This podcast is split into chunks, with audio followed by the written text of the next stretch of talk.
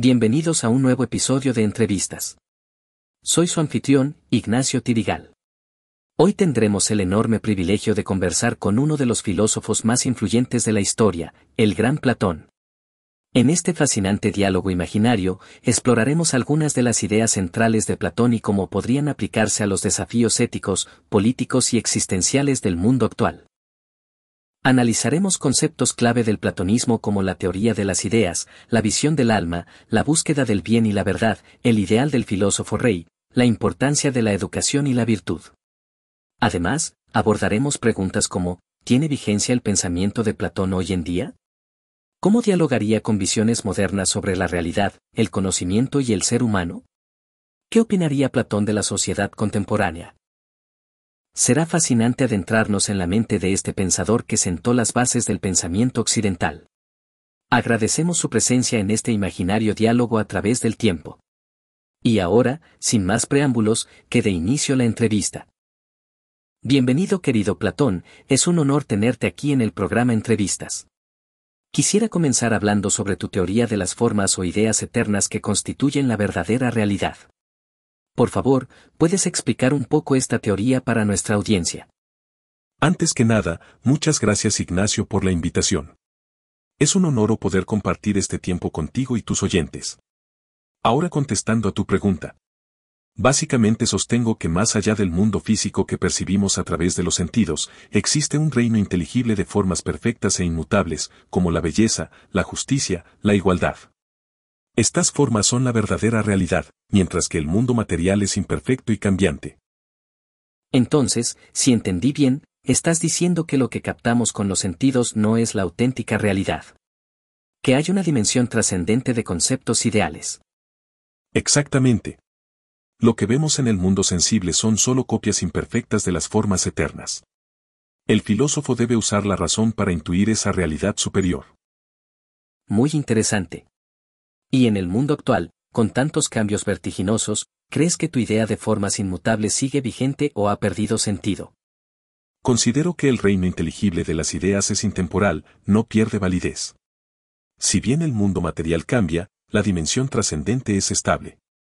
El filósofo busca siempre acceder a esa realidad superior.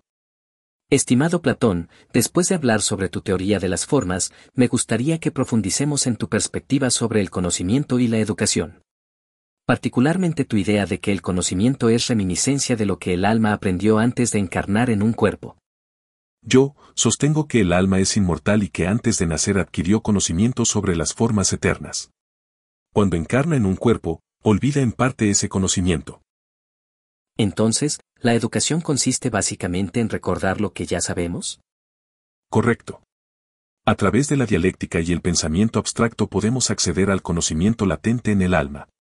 La educación debe enfocarse en ese proceso de reminiscencia. Interesante. Hoy en día sabemos que el conocimiento se adquiere a través de los sentidos y la experiencia. ¿Qué opinas de las teorías modernas sobre el aprendizaje y la cognición? Reconozco que han surgido nuevas ideas sobre la adquisición del conocimiento. Pero sigo insistiendo en el valor de la dialéctica y la reflexión interior para acceder a verdades universales que trascienden la experiencia sensible.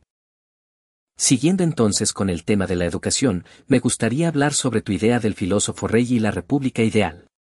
Propones que los filósofos, amantes del conocimiento y la sabiduría, deberían ser los gobernantes.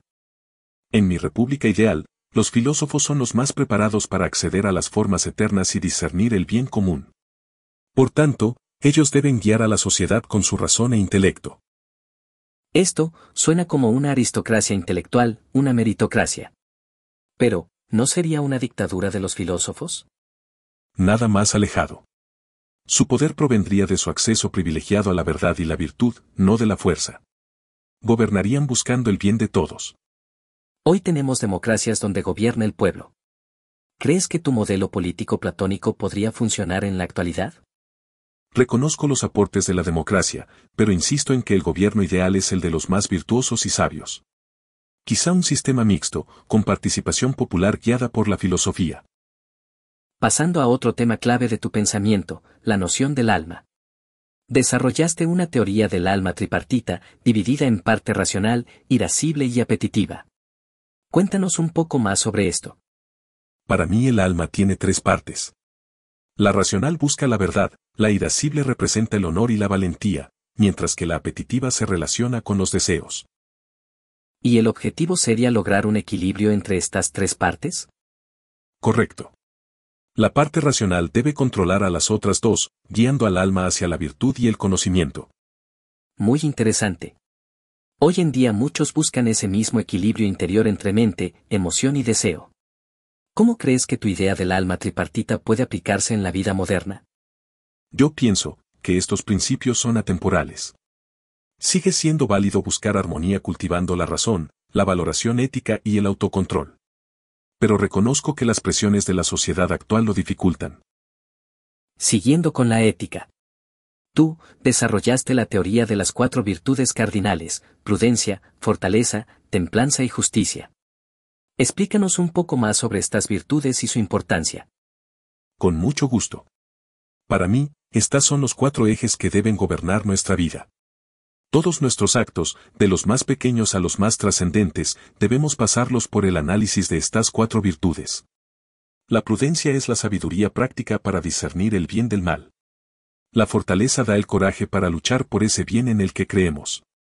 La templanza brinda autocontrol para mantener la calma para tomar decisiones y la justicia es el orden que nos permite lograr la armonía en nuestras decisiones. Virtudes que buscan el perfeccionamiento humano. Si tuvieras que priorizar, ¿cuáles crees que son más importantes de cultivar actualmente? Quizás la prudencia y la justicia. Se requiere mucha sabiduría práctica para los dilemas éticos contemporáneos. Y promover la justicia y la armonía social es muy urgente. Totalmente de acuerdo. La búsqueda de justicia sigue siendo esencial. Y necesitamos líderes prudentes. ¿Algo más que agregar sobre tus virtudes cardinales? Solo que siguen siendo ideales válidos y necesarios. Debemos aspirar a la virtud tanto en lo individual como en la sociedad. Es la única forma de lograr una vida plena. Continuando con esta fascinante conversación con el gran filósofo Platón. Ahora, querido amigo, me gustaría preguntarte sobre tu perspectiva en cuanto al arte y la belleza. Como sabes, en mis diálogos planteo una tensión entre el arte imitativo, como la poesía, y el acceso filosófico a la verdad. Es cierto, privilegiabas la dialéctica racional por sobre las artes. Incluso veías riesgos en la poesía por sus aspectos emotivos. ¿Cuál es tu visión sobre el valor del arte? Reconozco que fui muy crítico con el arte imitativo. Pero bien encaminado puede elevar el espíritu hacia la contemplación de la belleza ideal. Lo importante es que guía la virtud. Entiendo. Hoy muchos defienden el valor formativo y catártico del arte.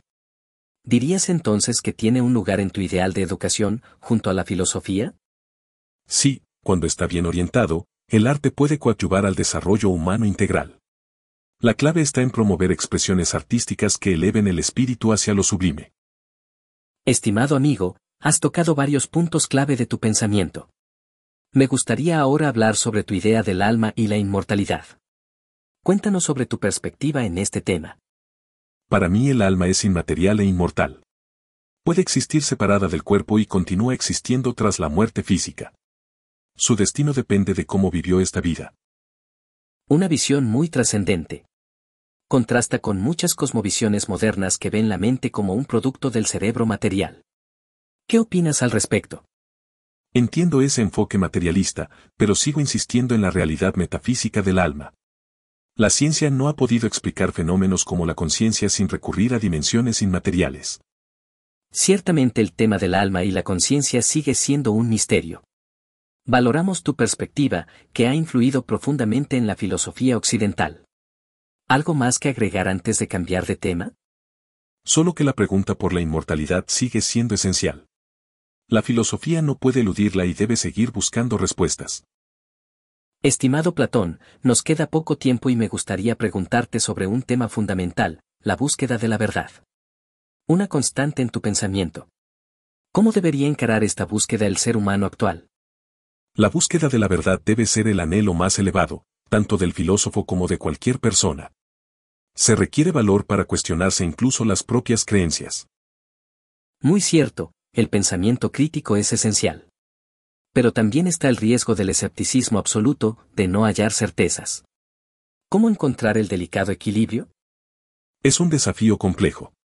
Pero la razón bien encaminada, junto con la intuición, puede vislumbrar destellos de verdad. Lo importante es mantener vivo ese anhelo humano de trascender. Estimado Platón, nos acercamos al final de esta fascinante conversación. Para cerrar, me gustaría preguntarte, ¿cuál es el legado principal que te gustaría dejar a las generaciones futuras que estudien tu obra? Más que mi obra individual, espero legar la convicción de que la filosofía es un camino valioso para buscar la verdad y mejorar la condición humana. Sin duda ese es uno de tus grandes aportes, enfocar la filosofía en temas que trascienden, sobre la justicia, la belleza, el bien. Así es.